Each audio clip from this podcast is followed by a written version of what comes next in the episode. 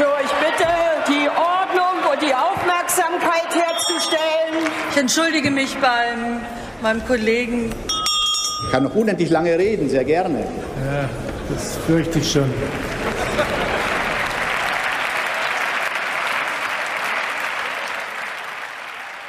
Guten Tag, herzlich willkommen zum Bundestalk, dem Politik-Podcast der Taz.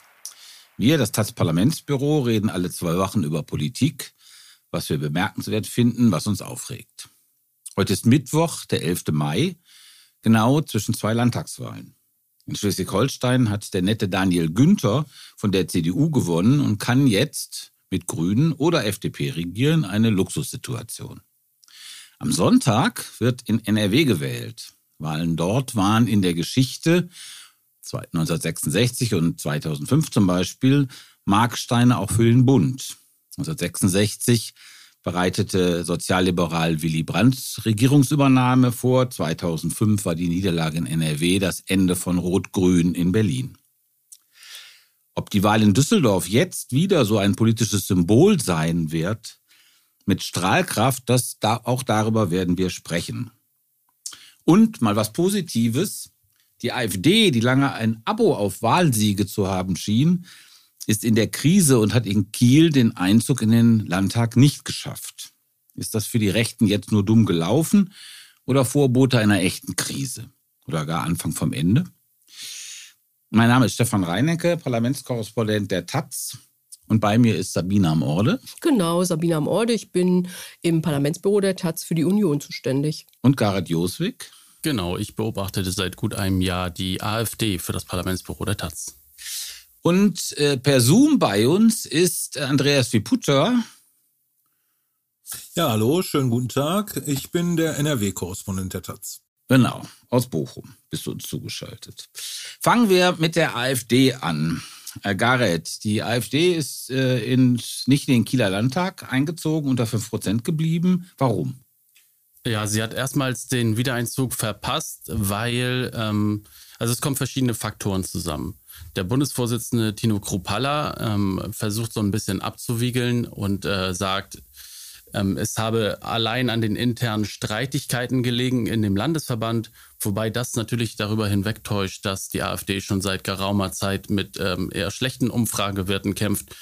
Ähm, das liegt insbesondere daran, dass äh, die Russlandpolitik äh, mhm. der AfD derzeit äh, im Prinzip die verschiedenen äh, Strömungen lähmt. Also es gibt sehr viele interne Konflikte um die Haltung zu Russland. Das macht sich nicht zuletzt an dem äh, Vorsitzenden Kropala selbst fest, der ähm, äh, häufig in Russland zu Besuch gewesen ist, etwa Lavrov besucht hat und dort auf Konferenzen geredet hat.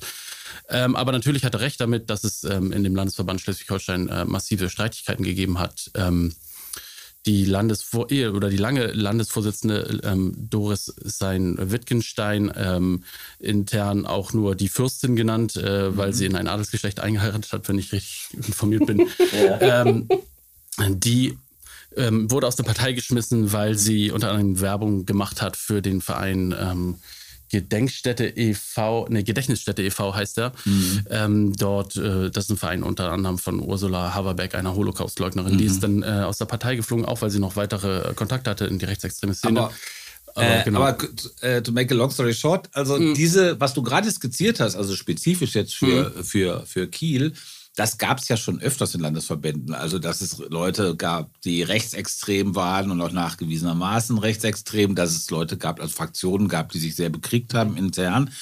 Das hat ja erstaunlicherweise immer wieder den Wahlerfolg der AfD kaum, kaum gedämpft. Warum jetzt? Du hast es gerade angesprochen. Ist Russland der entscheidende Faktor? Ähm, das könnte sein, dass es das Zünglein an der Waage ist, weil ähm, sich da tatsächlich, also die AfD hat eigentlich eine stabile Kernwählerschaft, das haben wir ja auch bei der Bundestagswahl gesehen. Ähm, sie hat da zwar verloren, aber hat trotzdem äh, noch ein für sie halbwegs akzeptables Ergebnis eingefahren. Hier ist sie jetzt erstmals unter die 5%-Hürde gefallen. Sie hatte, war vorher auch in Schleswig-Holstein nur knapp drüber, muss man sagen. 5,9% hatten die, glaube ich, davor. Jetzt 4,4. Und ähm, es kann schon sein, dass, ähm, dass der Russlandkurs da einen Ausschlag gegeben hat. Aber ähm, die Streitigkeiten in dem Landesverband waren natürlich auch massiv, beziehungsweise ähm, dort gab es nicht mehr eine gewählte Landesvorsitzende. Die Fraktion war zerbrochen. Ja.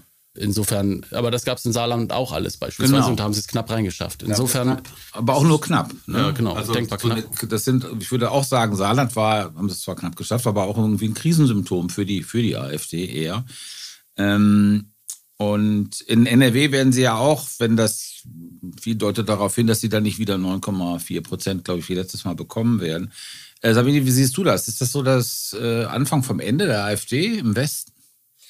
Ja, so ein bisschen in die, in die äh, Richtung könnte man schon argumentieren. Also ich glaube, dass, ich meine, die AfD stellt als Gesamtpartei in einer tierischen Krise, weil sie sich nicht mehr auf einen Kurs einigen konnten, kann man sagen, konnten sie noch nie. Aber bisher haben sie das ähm, sehr geschickt ausgespielt, diese und damit sozusagen unterschiedliche äh, Klientele bespielt. Und das funktioniert nicht mehr so richtig. Es gibt dieses, sind wahnsinnig viele von denen, die ähm, innerhalb der AfD als gemäßigt, also immer gemäßigt genannt wurden, sind natürlich nicht gemäßigt, sondern auch radikal, aber die sind weggebrochen. Es gibt auch keine Identifikationsfigur Also mehr für Meuthen. die. Meuthen, genau, ist weg als äh, Parteichef. Deshalb steht Kruppalla, der ja auch nicht besonders fähig ist, äh, äh, jetzt allein an der Spitze. Und ähm, es gibt eine wahnsinnige Ost-West-Spaltung in der AfD. Die gab es auch schon immer. Ganz platt gesagt, der Osten ist viel radikaler als der Westen. Ähm, mit der Russlandfreundlichkeit kommt man im Osten viel besser an und mit dieser schrägen Corona-Politik, äh, die ja am Anfang wussten sie ja nicht so richtig, was sie machen sollen. Und dann haben sie sich aber darauf eingeschossen, dass sie sich doch eher an die Corona-Leugner probiert haben, ranzuwamsen, funktioniert auch im Osten besser. Ähm, das Klientel war natürlich auch im Westen nie so stark und das summiert sich jetzt, wie Gareth das gerade eigentlich gesagt hat. Und ich glaube dass tatsächlich, dass dieser Ukraine-Krieg und dieser russlandfreundliche Kurs, den die AfD fährt, der kommt im äh, Westen überhaupt nicht an. Und hinzu kommt noch äh, die Beobachtung durch den Verfassungsschutz. Mhm. Ja, das sind schon eine Menge Gründe. Interessant war, äh, im Bundestag ähm, ist mal ein AfD-Redner aufgetreten, der also irgendwas erzählt hat, das war so Putin-Propaganda pur. Ähm, von irgendwie diesen Bio-Chemielaboren, die die Steffen Amerikaner das, ja. äh, in, den, U- in der Ukraine äh, betreiben sollen. Und dafür hat sich dann, glaube ich, Baumann oder irgendjemand anders auch so ein bisschen entschuldigt. Also das treibt gewissermaßen offenbar irgendwie wirklich einen Keil in diese Partei. Also kann man sagen, dass Putin die AfD spaltet? Im Prinzip ähm, könnte man das so sagen, Ge- wie im Übrigen ja die gesamte extreme Rechte. Auch in der militanten Neonazi-Szene gibt es ja total unterschiedliche Haltungen zu diesem äh, Krieg. Einige wollen nach äh, wollen in die Ukraine fahren zum Kämpfen, andere sind ähm, so Faschisten wie Alexander Dugin verfallen und äh, propagieren eine äh, eurasische Idee, die auch in der AfD Freunde hat.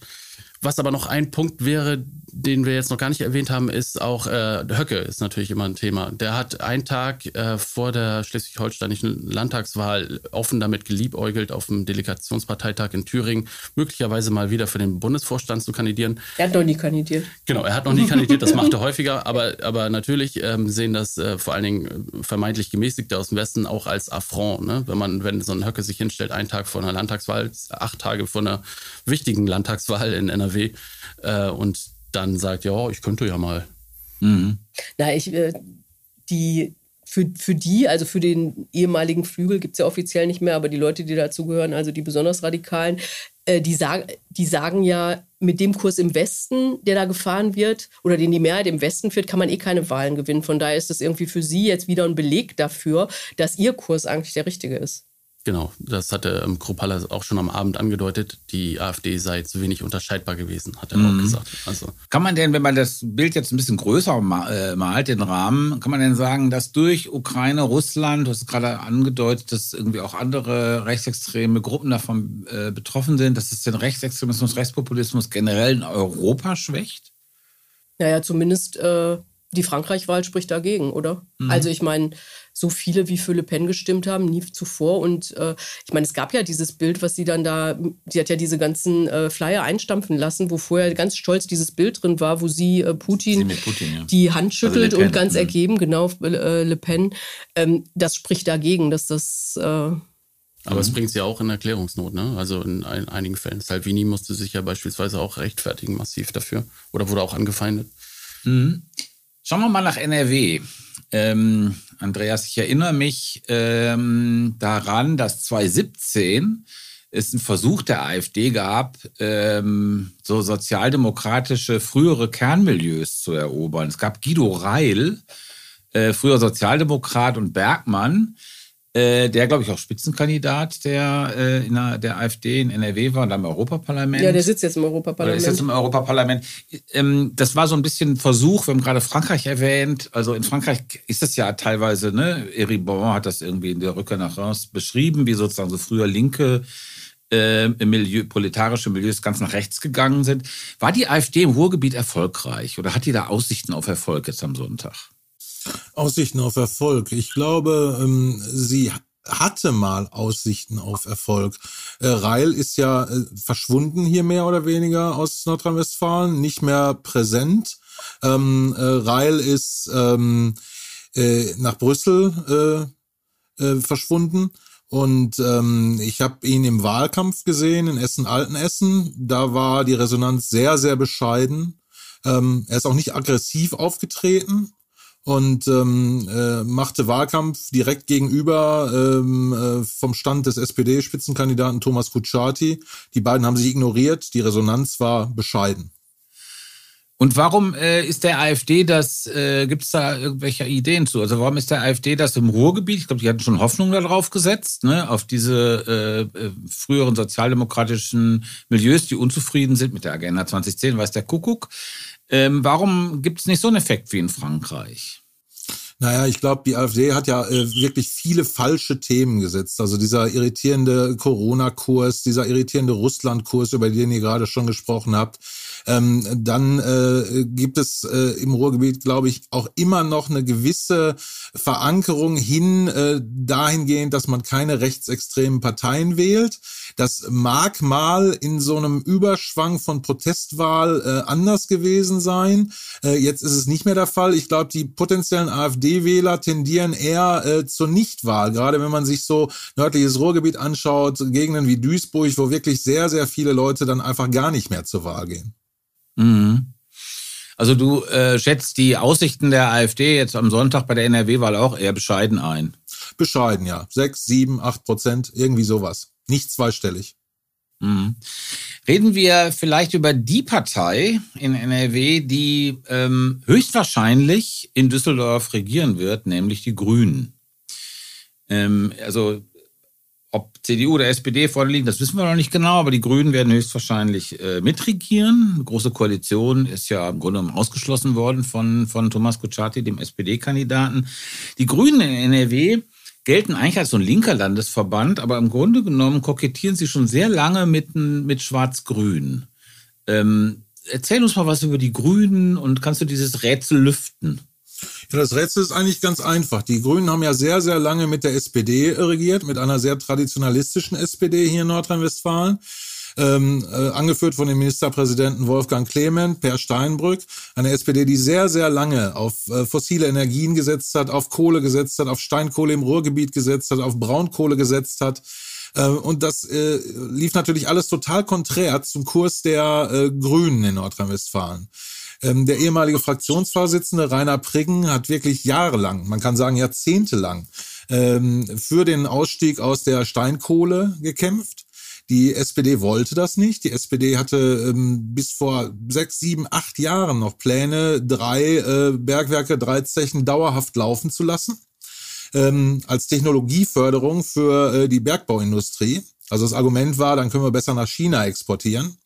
Und äh, das ist natürlich total konträr gelaufen zur ähm, Klimaschutzpolitik der Grünen. Auch die Braunkohle war sehr, sehr schwierig. Es gab immer wieder Proteste ähm, der Grünen, auch teilweise kleine Parteitage an den äh, Tagebaukanten in Hambach ähm, bei denen äh, mit denen sozusagen gegen äh, die äh, weitere Förderung von Braunkohle protestiert worden ist. Und die SPD hat erst in den letzten Jahren, in den letzten vier, fünf Jahren überhaupt die Kurve gekriegt. In der Steinkohle vielleicht etwas eher, weil es einfach so teuer war. Man muss sich überlegen, in der Steinkohle äh, ist jahrzehntelang äh, ein Arbeitsplatz in der Steinkohle ähm, äh, äh höher subventioniert worden als ähm, äh, äh, ähm, äh, der Verdienst der Bergleute. Also das heißt, ähm, äh, die, die Kohleproduktion hat mehr gekostet, als die einzelnen Bergleute überhaupt verdient haben. Das hätte man sich alles schenken können. Und ähm, gleichzeitig haben Ministerpräsidenten, gerade Wolfgang Clement, immer wieder versucht, die Grünen zu demütigen, denen zu drohen. Legendär ist, dass äh, Wolfgang Clement mal mit äh, dem ähm, lange verstorbenen FDP-Fraktionschef ähm, äh, Jürgen Möllemann die Treppe der Staatskanzlei, die Rolltreppe der Staatskanzlei runtergefahren ist und äh, zufällig, zufällig standen unten Kamerateams. Also es war ein ganz klarer Hinweis äh, an die Grünen mit uns nicht. Und ja. das hat sich sehr, sehr tief in die Grüne Partei eingefressen. Aber wie sieht denn das jetzt aus mit der SPD? Die SPD ist ja seit vier Jahren jetzt in der Opposition. Wir haben neulich zusammen ein Interview gemacht mit Thomas Kutschaty, Andreas. Und im Grunde genommen haben wir dem eigentlich immer nur eine Frage gestellt in diesem Interview, nämlich ob sie, ob er jetzt unter dem Eindruck der Ukraine-Krise äh, die Energiepolitik ändern wird. Also ob Fracking in Frage kommt, ob längere Laufzeit für Atomkraftwerke in Frage kommt oder Braunkohleausstieg äh, weiter hinten. Und er hat immer Nein gesagt. Das wäre, glaube ich, vor ein paar Jahren noch ganz anders gewesen. Für wie glaubwürdig hältst du denn jetzt die, diese Ökowende der SPD? Ich halte die beim Thema Atom und Fracking für sehr, sehr glaubwürdig. Beim Thema Braunkohle hat Kutschaty ja auch schon sich ein Hintertürchen aufgemacht, hat gesagt, ich werde kein äh, Braunkohlekraftwerk abschalten, wenn irgendwo das Licht ausgeht. Das ist aber eine Position, die hat Hendrik Wüst genauso, also der andere potenzielle Koalitionspartner der äh, Grünen. Und das ist auch eine Position, von der sich noch nicht mal die grüne Spitzenkandidatin Mona Neubauer ganz ausdrücklich distanzieren kann. Niemand kann im Wahlkampf sagen, ich schalte auf jeden Fall die Braunkohle ab, egal was passiert. Hm, verstehe. Ähm, wie schätzt du denn die Chancen von Kuchati ein? Ich glaube, er hat eigentlich ganz gute Chancen. Zurzeit ist es ja ein sehr, sehr knappes Kopf-an-Kopf-Rennen. Ähm, gestern gab's äh, die letzte Umfrage, ähm, 31 Prozent für die CDU, 29 Prozent für die SPD. Ähm, also die CDU liegt jetzt seit einigen Tagen, Wochen etwas vorne, aber immer nur so mit ein, zwei Prozent. Das ist bemerkenswert, weil Kuchati, als er die Partei vor einem Jahr, äh, als er vor einem Jahr zum Parteichef gewählt wurde, lag die äh, Sozialdemokratie noch bei 17, 18 Prozent. Äh, das heißt, er hat da schon eine unendliche Aufholjagd hingelegt. Und er betont natürlich auch immer, er wolle eine Regierung bilden, auch wenn die SPD nicht die stärkste Fraktion im Landtag sei. Das heißt, er hält sich auch die Chance einer Ampel offen. Ja, gut.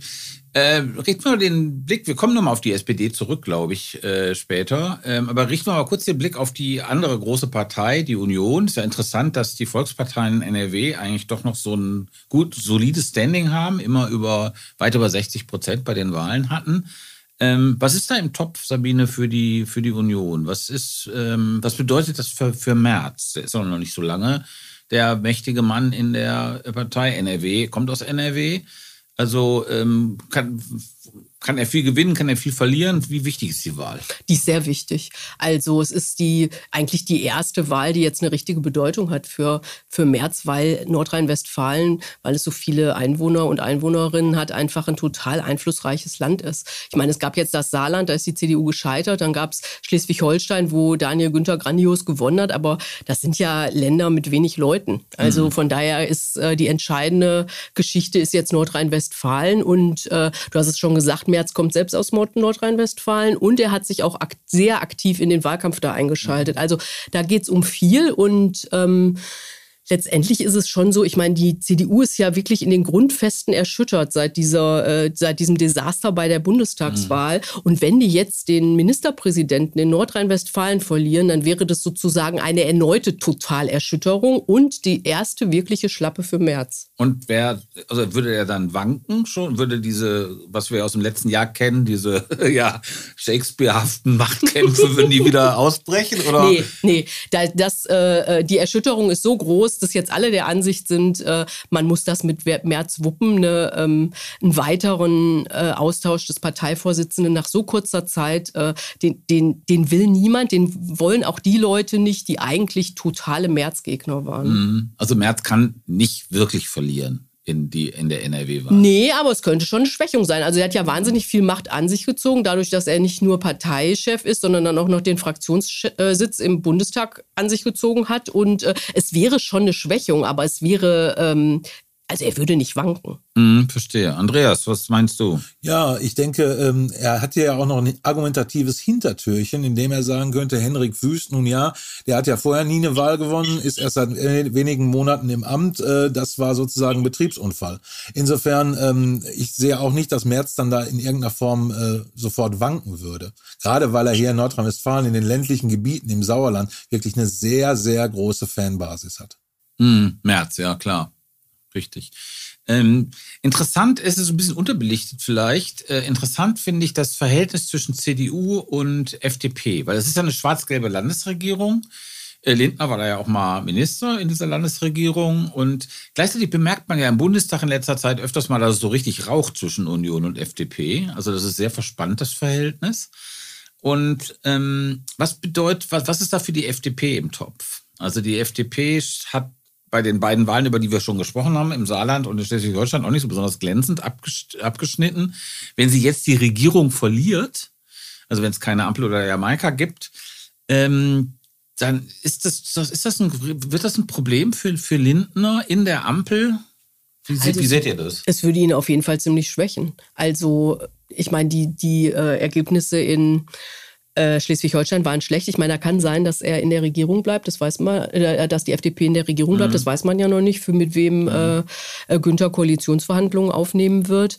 Ähm, die Umfragen in Nordrhein-Westfalen sind auch schlecht und das ist eigentlich, ist das die Partei aus der Ampel im Bund, die abgestraft wird. Mhm. Und das ist natürlich ein Signal und könnte schon dazu führen, dass die FDP auf Bundesebene meint, sich stärker behaupten zu müssen, was natürlich für die Ampel hier äh wirklich eine harte Herausforderung wäre, weil sich ja sowieso immer schon so viel um die Stoppmanöver der ja, FDP dreht. Genau. Also es wäre wirklich eine schwierige, eine mhm. schwierige Wolte. Und gleichzeitig ist für die CDU, die treibt natürlich den ähm, also die FDP auch so ein bisschen oder kritisiert die FDP besonders hart neben Scholz jetzt, äh, weil es um das selbe Klientel geht und sie ja, natürlich den, ja. äh, den Lindner bei ihr wolltet keine Steuererhöhung, ihr wolltet äh, äh, keine weiteren Schulden machen und diese ganzen Sachen packen kann, die, ähm, die eigentlich auch Inhalte der CDU sind. Das tut der FDP weh. Das tut der FDP ja. weh, klar. Und es ja. ist ein einfaches Spiel für die CDU. Ja. Und es ist natürlich auch die Sollbruchstelle der Koalition. Ne? Also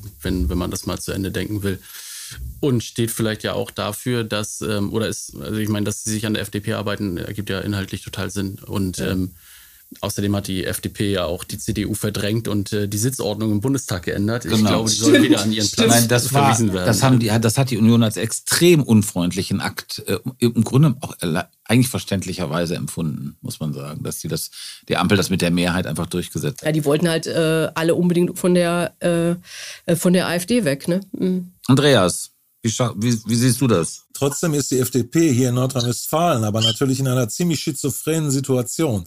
Die Umfragen sind wirklich schlecht. Die liegen irgendwo bei sieben, acht Prozent, sieben bis acht Prozent und das schon seit Jahren. Das heißt, die selbsternannte NRW-Koalition, also die Koalition aus CDU und FDP, hat seit der letzten Landtagswahl, seit 2017, keine eigene Mehrheit mehr. Und die regieren im Landtag nur mit einer Stimme. Hm. Also in den Umfragen meinst du, haben sie keine Mehrheit? Ja, genau. In den Umfragen haben sie keine Mehrheit mehr. Im Landtag regieren sie mit nur einer Stimme Mehrheit. Ähm, was erstaunlich glatt lief, muss man sagen. Ne? Was, was erstaunlich glatt lief und was zeigt, dass die beiden Parteien und die Persönlichkeiten der beiden Parteien hier eigentlich harmonieren. Nur es reicht halt nicht. Und es ist absehbar, dass es nicht reichen wird, auch am Sonntag nicht. Das heißt, die einzige Chance der nordrhein-westfälischen FDP, die eigentlich gerne mit Hendrik Wüst weiter regieren möchte auf einer persönlichen Ebene, ist die Ampel. Mhm. In NRW. Die Ampel oder Jamaika, oder? Nee, es könnte ja für Schwarz-Grün reichen, dann wird die FDP nicht gebraucht. Ach so. Ja, ich, aber meine, meine Aussage war ja, die einzige Chance für die FDP in Nordrhein-Westfalen in der Regierung zu bleiben, ist die Ampel. Mhm. Die FDP in, in Nordrhein-Westfalen galt immer so äh, traditionell als so äh, starken nationalkonservativen Flügel. Ist das eigentlich noch so oder ist das so ein, so ein Klischee von, von aus den 80er, 90er Jahren? Ich glaube, das ist ein Klischee aus den 80er, 90er Jahren. Was sie ist, ist, sie ist durch und durch wirtschaftsliberal. Es gibt keinen äh, bürgerrechtlichen Flügel der FDP hier in Nordrhein-Westfalen mehr.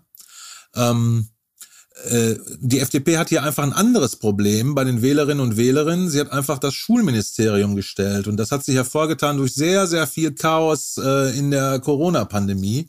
Da gab es immer wieder äh, sogenannte Schulmails, die sozusagen am Wochenende regelten, was denn dann am Montag passieren soll in den Schulen. Die trafen teilweise freitags abends um freitags nachts um 23 oder 0 Uhr ein so dass die Eltern sich dann sehr, sehr schnell überlegen mussten, wer betreut am Montag mein Kind, meine Kinder.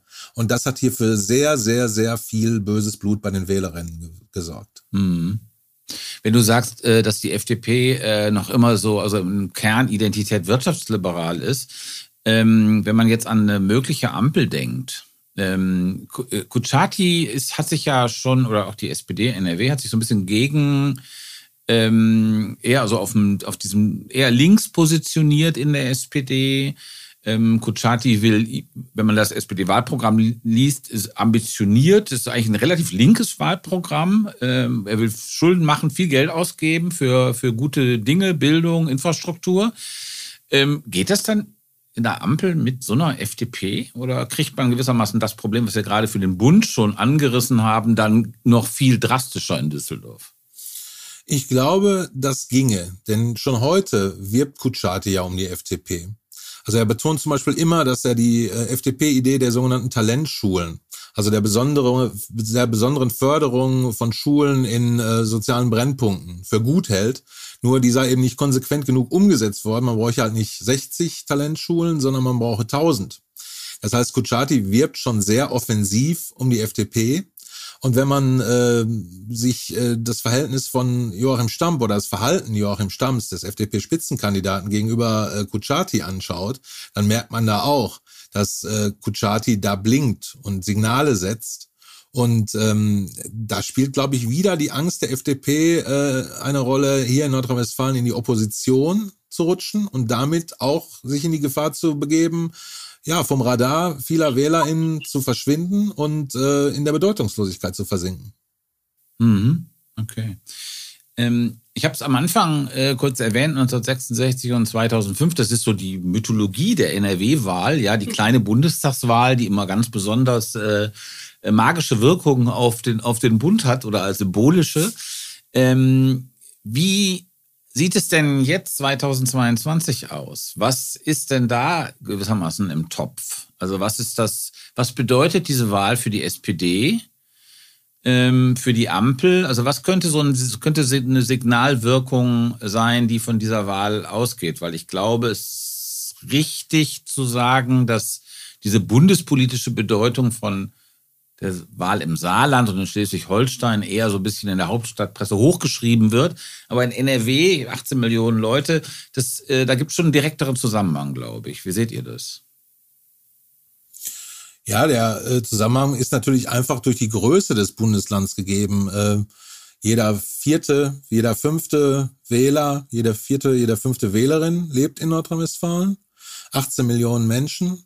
Kein anderes Bundesland äh, hat nur ansatzweise diese Bevölkerungszahl. Ähm, ich denke, äh, eine Niederlage der SPD wäre für Scholz vielleicht nicht das Riesenproblem. Kann ich auch ehrlich gesagt schlecht begründen. Ich habe einfach das Gefühl, sie sind jetzt in der Opposition. Kuchati hat da schon sehr viel gerissen, hat die Partei von 17 Prozent hochgeholt. Ähm, äh, Jamaika kann ich mir nicht vorstellen, weil es würde ja nach neuesten Umfragen bei den Grünen sogar für ein Zweierbündnis mit der CDU und oder oder mit der SPD reichen. Das heißt, sie bräuchten die FDP nicht. Ähm, also ich glaube, andersrum hat der Bund eine viel größere Signalwirkung für eine Ampel hier in NRW aus Berlin nach Düsseldorf hinein. Mhm. Aber es könnte doch auch für die Grünen zum Beispiel attraktiv sein. Also jetzt mal jenseits der äh, Landessachen, das weißt du besser, Andreas, als ich, aber quasi ähm, durch eine Vielfältigkeit der Bündnisse, die sie bereit ist einzugehen, Signal zu senden, hier, wir äh, für die Zukunft, hier ist eine Menge möglich. Das kann natürlich, könnte auch in äh, Schwarz-Grün, könnte, könnte es ja auch in Schleswig-Holstein geben. Ich würde das auch unterstützen. Also diese, das, ich glaube ich glaub das auch. Ich glaube auch, dass das ähm, vielleicht nicht so direkt jetzt für Scholz so ein machtpolitisches, direktes Problem wäre. aber in einem etwas größeren Bild. Ähm, wir erinnern uns ja an letztes Jahr war im Grunde genommen jetzt, was haben wir jetzt, Mai, da war doch eigentlich vollkommen klar, dass, dass Schwarz-Grün die Wahl gewinnen wird. Jetzt auf Bundesebene. Auf Bundesebene. Ja, klar. Und dann kam Laschet, das mit seiner wenig überzeugenden Performance und Annalena Baerbock und so weiter und so weiter. Wir erinnern uns daran. Und die Frage, die da drin steckt, finde ich, in der NRW-Wahl, ist so ein bisschen, ob das der Scholz-Sieg bei der Bundestagswahl im Grunde genommen sich diesen Umständen verdankte oder und das, wenn, wenn Schwarz-Grün in Düsseldorf regiert, dann wird, wäre das ein Zeichen, dass gewissermaßen es diese Kontinuität gibt. Oder aber, wenn die SPD, wenn Kutschaty wirklich gewinnt und eine Regierung anführt, wäre das ähm, das Zeichen, dass sogar in so einer krisenhaften, für die SPD krisenhaften Land, äh, wo sie mal früher sehr stark war und dann sehr viel verloren hat, dass sie trotzdem wieder äh, eine Regierung anführen kann. Das wäre sozusagen ein Zeichen. Also da drin steckt die Frage, war das, äh, war jetzt diese Bundestagswahl nur so eine Art kurze Pause in diesem endlosen Drama Niedergang der SPD oder war es die Wende? Und ich finde, da hat es schon eine symbolische Bedeutung. Ja, auf jeden Fall. Auf ja. jeden Fall. Also ich meine, wenn, wenn die SPD in NRW nicht gewinnt, dann kann Lars Klingbeil sich sein äh, sozialdemokratisches Jahrzehnt doch äh, um die Ohren schmieren. also. Salopp gesagt, ja. Ähm, ich glaube auch, dass das so eine symbolische, äh, also so eine, ne, so, so, eine symbolische Aufladung durchaus, äh, durchaus da ist. Sag mal, wie ist denn das? Vielleicht kann ich nochmal zur SPD, das weiß ich nämlich gar nicht, würde mich aber interessieren, nochmal eine Frage stellen. Und zwar, äh, Andreas, du hast ja schon gesagt, dass du denen die ähm, fortschrittliche also dass sie fortschrittlicher geworden sind in Energiefragen, abnimmst. Was ist denn mit der Aufstellung der Partei? Also es gab ja lange dieses total verknöchert, ich komme ja auch aus Nordrhein-Westfalen, diese total verknöcherte SPD, ja, die immer gleichen älteren Herren, äh, äh, die das Wohl der Partei bestimmten. Da, klar gab es Hannelore Kraft, aber äh, dennoch war das so ein bisschen von der Struktur doch total verknöchert. Ist die äh, SPD eigentlich moderner, also auf der Ebene auch moderner und diverser geworden? Ja, diverser, schwierig, sehr schwierig. Auf der Landesliste ähm, sind sehr, sehr wenige Migranten oder Migrantinnen abge und Migrantinnen abgesichert. Ähm, also ich erkenne eher so eine Progressivität auf Seiten der Jusos, aber äh, die sind halt noch weit von der Macht entfernt. Ich habe den Eindruck, ähm, äh, überhaupt gibt es in der SPD auch Sorgen, wer denn innerhalb der Partei überhaupt auf Landesebene denn dann ministrabel sein könnte. Mhm. Ähm, also wenn man hier so ein bisschen drauf schaut, hat man manchmal den Eindruck, Kuchati, der verkauft sich sehr, sehr gut, aber der ist in weiten Teilen eine One-Man-Show. Mhm. Wie siehst also, du das, Stefan? Ich, ich meine, du kennst dich doch auch gut aus mit der SPD. Ja, so ein bisschen. Ich habe einen etwas anderen Eindruck, Andreas. Also, weil ähm, es gibt schon einen Bruch, das hast du gerade erwähnt. Also es gibt ja diese, sozusagen die großen Figuren, sagen wir, der letzten 20 Jahre, also Norbert Römer, Hannelore Kraft, Jäger, die sind ja nicht, werden ja nicht mehr im Landtag sein. Also da gibt's da gibt's auch einen generationellen Bruch. Und ähm, also für NRW-Verhältnisse, SPD-NRW-Verhältnisse fand ich jetzt diese Landeslistenaufstellung und auch die Debatten, die da geführt wurden auf dem, auf dem Landesparteitag, äh, doch ganz erstaunlich. Ähm, also da ging's, ähm, gab es eine heftige Diskussion, die anderthalb Stunden lang äh, äh, dauerte, also länger als eigentlich geplant, um eine Formulierung. Ähm, das war der Jahrestag von Hanau, wo die Jusos also ganz nach vorne gegangen sind und gesagt haben, also das ist eine rassistische Gesellschaft und man muss hier irgendwie gegen den Rassismus kämpfen, mit sehr schrillen Formulierungen, also viel zu schrill für Kutschaty, der das irgendwie nicht so gerne wollte, oder die Generalsekretärin Lüders.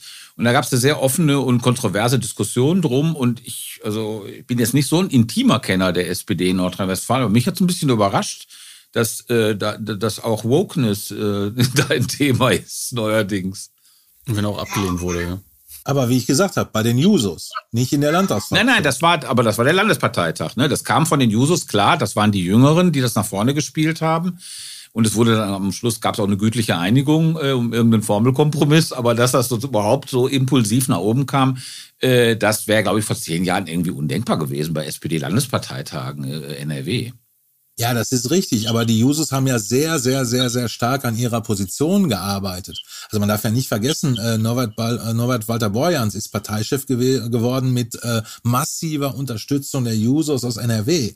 Also die haben auch an Selbstbewusstsein durch diese Aktion ähm, massiv gewonnen und äh, man darf ja nicht vergessen, die waren jetzt keine Scholz-Freunde und die haben äh, Scholz als, Parteitag, äh, als Parteichef erstmal verhindert. Die NRW-Jusos. Hm. Und ähm, sag mal, bei der Sozialstruktur in NRW, ähm, ich meine, dieses alte Trauma, ähm, Agenda bei der SPD, ist das überwunden oder kämpfen die damit jetzt in, äh, in manchen Wahlkreisen in NRW immer noch? Also ich glaube, es ist dahingehend überwunden, äh, dass es einfach viele Leute vergessen haben, dass die Agenda schon so lange her ist und das, ja, hört sich jetzt blöd an, aber äh, viele Leute wissen einfach nicht mehr, welche für äh, Arbeitslose und für Arbeitnehmerinnen vorteilhafte Regelungen es vor Hartz IV gab. Das ist ja langsam, das ist fast 20 Jahre her, das ist in Vergessenheit geraten. Das ist die eine Sache.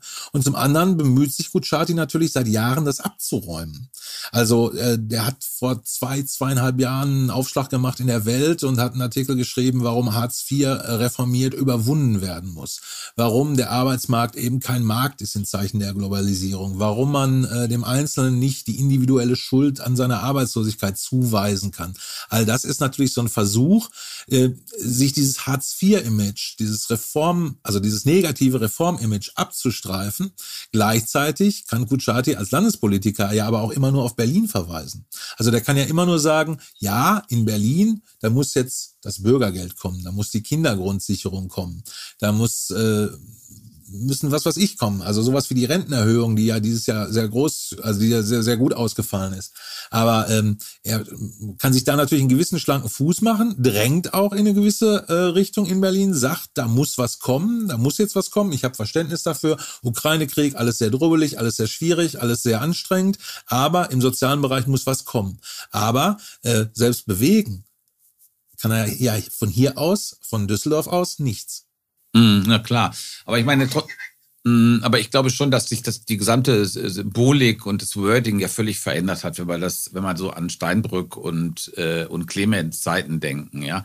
Also wenn man das SPD-Wahlprogramm sieht, auch was was Kutschaty ja auch vertritt, ne, dann okay, ist unverbindlich, aber da steht Vermögenssteuer drin, da steht Erbschaftssteuer drin, also also Sachen, die ja früher Teufelswerk waren für die SPD und da gibt es doch einen deutlichen Kursschwenk äh, der auch so einige haben, auch inhaltlich, glaube ich, ganz glaubwürdig, auch Walter Borjans hast du gerade erwähnt, ja. Ähm, äh, also es gibt auch Figuren, die dafür stehen. Und ähm, da ist, und wenn man das jetzt mit 12 Euro Mindestlohn, bei der dieses Jahr kommen soll, zusammenzieht, dann ist das, ist das doch eine andere SPD einfach als äh, vor 15 Jahren. Ja, natürlich ist das eine andere SPD. Ich meine, Leute wie Clement, äh, äh, die sind weg. Und äh, Leute wie Müntefering, die sprechen keine, die spielen keine Rolle mehr. Also Müntefering konnte lang und breit erklären, warum die SPD niemals einen Mindestlohn einführen darf. Also Stichwort Tarifautonomie.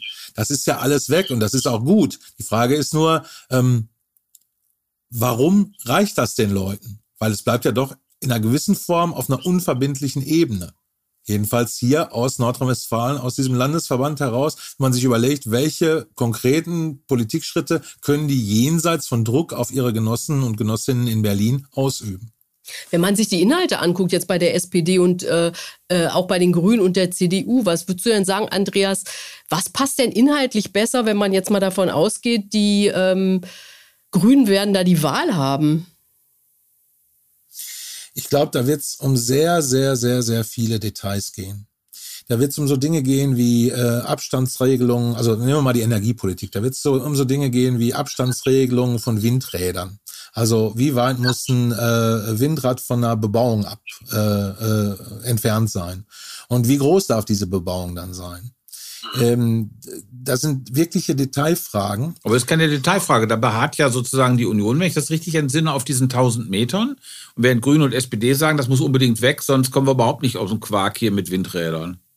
Ja, ich kann mir aber schon gut vorstellen, dass ähm, sich äh, Hendrik Wüst selbst über diese Formulierung 1000 Meter ärgert, weil die bremst natürlich und die blockiert. Und die ist jetzt zum Symbolthema geworden. Also ich glaube, Wüst wird da sehr, sehr, sehr, sehr flexibel sein. Ach echt, meinst du, der kann dahinter zurück? Ich habe nicht gesagt, er kann dahinter zurück, aber ich glaube, er ärgert sich, dass er, dass er dieses Ding hat, dass es dieses, diese Formulierung überhaupt gibt. Und wenn es wirklich am Schluss darum geht, regiere ich oder regiere ich nicht, Ja, mal sehen. Ja. Äh, was glaubt ihr denn, ähm, was eine gute Regierung für, für NRW wäre? Ach du Schande. ja, ich meine, äh, ich mein, du kommst doch aus Essen, du musst ja, musst ja doch Wünsche haben, was deine frühere Heimat angeht. Das ist schon lange her. Naja, äh, ich, ich muss sagen, ich kenne die äh, SPD in NRW wenig, aber grundsätzlich würde ich äh, äh, doch tendenziell äh, Rot-Grün zuneigen, ja. wenn es die Wahl da gibt. Ja. Ich meine, zudem ähm, äh, Wüst ja auch nicht äh, kein dezidierter Fortschrittsmann in der Union ist, ja. sondern der ist ja eher, das ist, der war Vorsitzender des Wirtschaftsflügels, ähm, der kommt eher aus der konservativen Ecke der, äh, der CDU. Er probiert sich zwar jetzt so als äh, äh, moderner zu inszenieren, aber das ist schon jetzt nochmal was anderes als Daniel Günther. Ja, der allerdings auch ja, eigentlich aus so einer konservativen Ecke kam, ursprünglich Daniel Günther. Ja, vor allen Dingen hat er eine total äh, konservative Landespartei hinter sich. Also ja. das ist irgendwie eine ganz, äh, ganz interessante Gemengelage da in Schleswig-Holstein. Mhm. Aber ähm, also das Wüst jetzt, ähm, also der wäre natürlich bereit, Zugeständnisse zu machen, das sehe ich auch so, Andreas, aber ähm, also, dass der jetzt dezidiert total fortschrittlich Politik, auch im, was im Unionsspektrum möglich ist, das glaube ich nicht. Mhm. Also ich bin aus Schleswig-Holstein und, äh, und äh, du rechnest, du rettest uns zumindest was, was Hochdeutsch angeht heute. ich fände es ja äh, interessant äh, aus, aus meiner Perspektive, ähm, wenn die Wähler in, in, in, NRW es bezüglich der AfD ähnlich machen würden wie in Schleswig-Holstein. Ja, da können wir uns wahrscheinlich alle drauf wär, verständigen. Das wäre auf, je, auf, jeden Fall wünschenswert. Und Andreas, was denkst du? Was wäre äh, gut für das Land? Du kennst das ja am besten. Also ich glaube auch, äh, Rot-Grün wäre auf jeden Fall das progressivere Bündnis. Ähm, bei Wüst werden einfach sehr, sehr viele Leute bremsen, auch in der eigenen Partei. Ähm, und ich habe einfach den Eindruck, wenn man sich Thomas Kutschaty als Spitzenkandidaten anschaut und den dann mal vergleicht mit dem Auftreten von Clement oder Steinbrück oder Römer oder von mir aus auch dem äh, äh, Interimsparteichef äh, aus Oberhausen, ähm, dann ähm, hat man einfach das Gefühl, da steht eine neue SPD vor allem. Da steht auf jeden Fall ein Vertreter einer neuen Generation vor allem. Also überhaupt nicht mehr ähm, traditionalistisch, aufgeschlossen, jemand, der erstmal zuhört und dann redet. Und ich glaube, das könnte auch bei Koalitionsverhandlungen mit den so oft gedemütigten Grünen helfen. Mhm. Also diese Koch-Kellner-Geschichte, die die ja in NRW SPD wirklich bis zum Exzess früher betrieben haben. Ich glaube, daher kam auch diese Neigung der Grünen zu Schwarz-Grün, weil die wirklich keine Lust hatten, sich dauernd von der äh, von dieser Traditions-SPD irgendwie Schuhriegeln zu lassen. Das ist so ein bisschen auch Geschichte, ja, meinst du? Ja, ich glaube, das ist Geschichte einfach durch die Schwäche, die die äh, SPD ja hier auch in Nordrhein-Westfalen hatte. Also die lag ja hier mal äh, gleich auf, fast hinter den Grünen und ähm, äh, gut, die, das ist ja alles sehr, sehr volatil. Bei der letzten Wahl äh, haben die Grünen gerade mal äh, sich mit etwas über sechs Prozent in den Landtag retten können. Ähm, jetzt äh, liegen sie äh, ganz, ganz komfortabel auf dem äh, dritten Platz äh, mit 16, 17, 18 Prozent. Ähm, aber äh, ich glaube, die SPD hat verstanden, dass sie äh, nicht mehr der Platz, Platzhirsch ist, auch nicht im Vergleich zu den Grünen. Und wie ist, die, äh, wie ist es bei den Grünen? Also sind da die, die diese Erfahrung gemacht haben mit der SPD, sind die noch da oder ist da auch die neue Generation am Start? Ich glaube, da äh, kommt jetzt eine neue Generation. Es gehen ja sehr, sehr, sehr, sehr viele Leute, äh, verlassen ja die grüne Fraktion, die ja auch massiv größer werden wird. Also die, äh, wie gesagt, von sechs Prozent auf 18. Ähm, aber auch so Urgesteine sind ja entweder lange nicht mehr da oder gehen jetzt.